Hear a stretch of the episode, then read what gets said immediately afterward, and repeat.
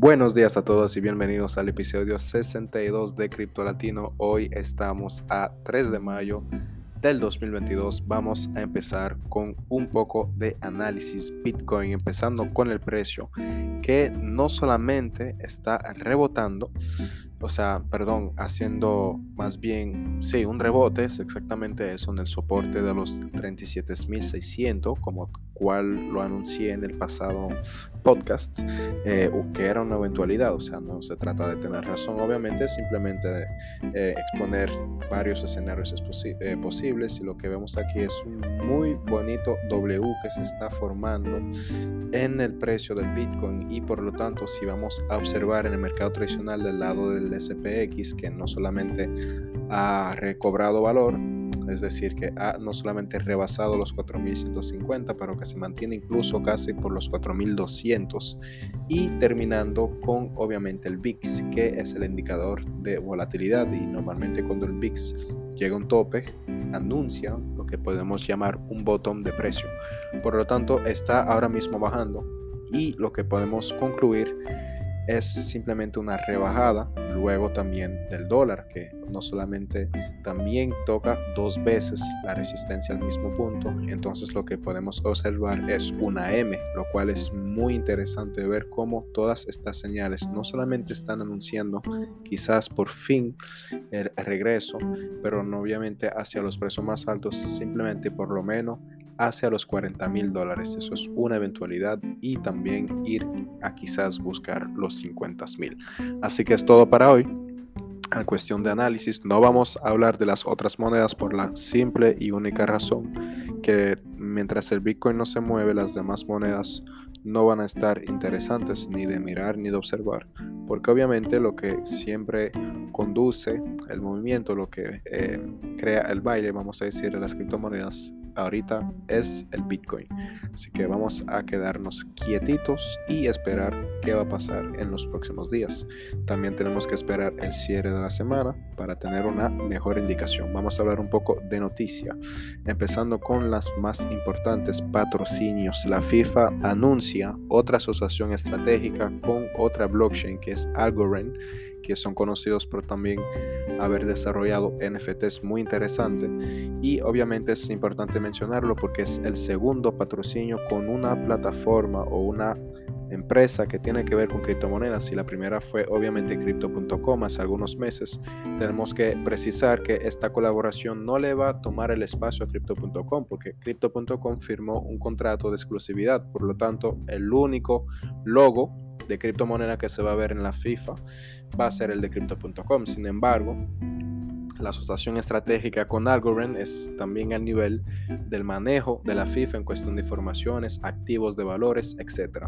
Así que es bueno también mencionar que hay una criptomoneda muy interesante que quizás podría disfrutar de este impacto, que es el Chilis. El Chilis que fueron las primeras eh, monedas, la primera empresa en proponer NFTs y tokens clubs, o sea, fans, perdón, para los clubes de fútbol. O sea, que si eras fanático de algún club como el Santos de Brasil, como el Barcelona, incluso el Lazio de Roma y algunas otras em, entidades futbolísticas conocidas, podías comprar los tokens y obviamente te daba como usuario un poder de votar. Entonces, obviamente no en la estrategia de cómo va a jugar el fútbol o el equipo, pero más bien en quizás el próximo encuentro que van a poner como camiseta y quizás qué color deberían poner y esos tipos de decisiones que obviamente permiten a los fanáticos tener una mejor eh, conexión, un involucre mucho más importante en el mundo del fútbol. Entonces es bueno mencionar el Chilis.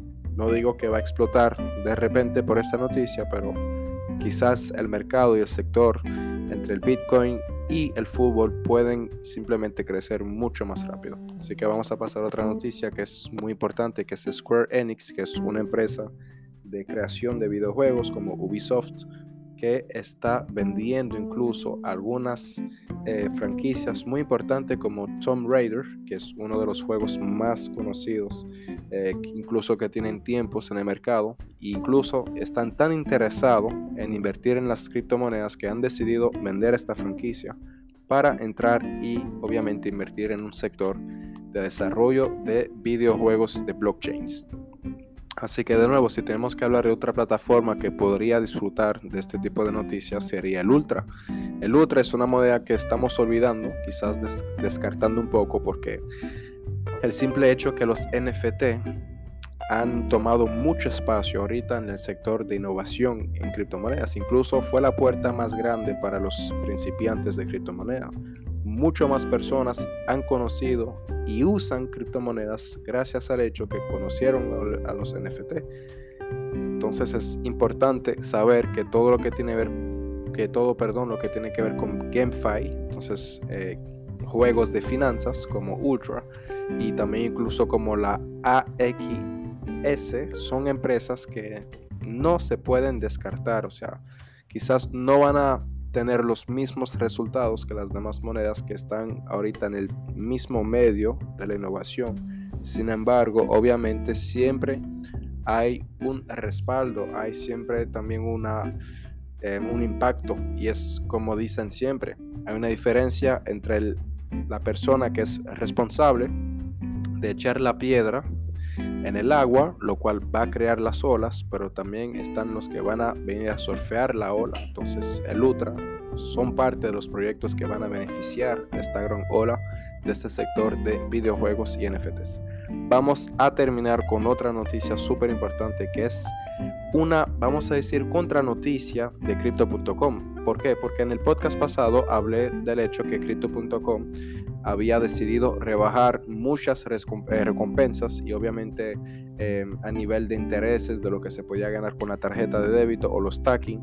Y hoy tenemos otra noticia súper importante. Primero tenemos que regresar un poco en el contexto de esta noticia. El simple hecho que crypto.com anunció esta rebajada drástica de recompensas, obviamente la moneda ha caído fuertemente, un menos 30%. ¿Y qué pasó? Hoy tenemos al equipo, incluso al mismo dueño de crypto.com, que publica un tweet diciendo que debido a la reacción tan agresiva de la comunidad, están no solamente revisando su decisión, pero también están preparando otra oferta. Y eso es bueno ver como el mundo de las criptomonedas siempre va a garantizar que es algo que está creado para proteger al pueblo, a pesar de que podemos quizás tener algunos actores que funcionan de manera centralizada, tienen que enfocarse y dedicarse a la demanda de los usuarios. Por eso que las blockchain y el mundo de las criptomonedas en su sector, donde de nuevo lo menciono y lo voy a mencionar aquí de nuevo, donde tú eres usuario, pero sobre todo dueño no creo que este tipo de reacción pase en, los en las demás empresas como Facebook, como Instagram, simplemente, simplemente perdón, porque saben que tienen el monopolio y obviamente la centralización. Sin embargo, en las criptomonedas, sin comunidad no hay proyecto y si no hay proyecto no hay dinero. Por lo tanto, seguir la comunidad es lo más recomendable para cualquier empresa que pretende tener éxito en el futuro en las criptomonedas. Así que es todo para hoy. De nuevo, vamos a esperar qué va a pasar con el Bitcoin. Quizás podemos tener más eh, indicaciones mañana. Sin embargo, las señales que acabo de compartir en el inicio del podcast son muy sabrosas y muy interesantes porque no solamente son señales que raramente vemos en el mismo tiempo, pero sobre todo que anuncian un rebote muy interesante y están reuniendo obviamente cuatro factores, que es el Bitcoin, el VIX, el SP500 y obviamente el precio del dólar. Así que no estoy diciendo que tengo razón, no tengo mi bola de cristal, sin embargo se trata de anticipar y planificar diferentes escenarios para cualquier eventualidad. Así que lo mejor es que tú te prepares, que no me creas y que tú investigues por tu propia cuenta. Cualquier pregunta estamos a la orden, estamos en Instagram, Twitter, YouTube, en Blogspot, obviamente Encore y Spotify. Y como les menciono, para el final del mes el canal Discord va a estar listo para las señales de trading. Si estás interesado en hacer dinero en trading, podrás participar en este grupo, en los live que se van a proponer también y obviamente vas a poder disfrutar de contenido de valor. Así que de nuevo muchas gracias y nos vemos en el próximo podcast.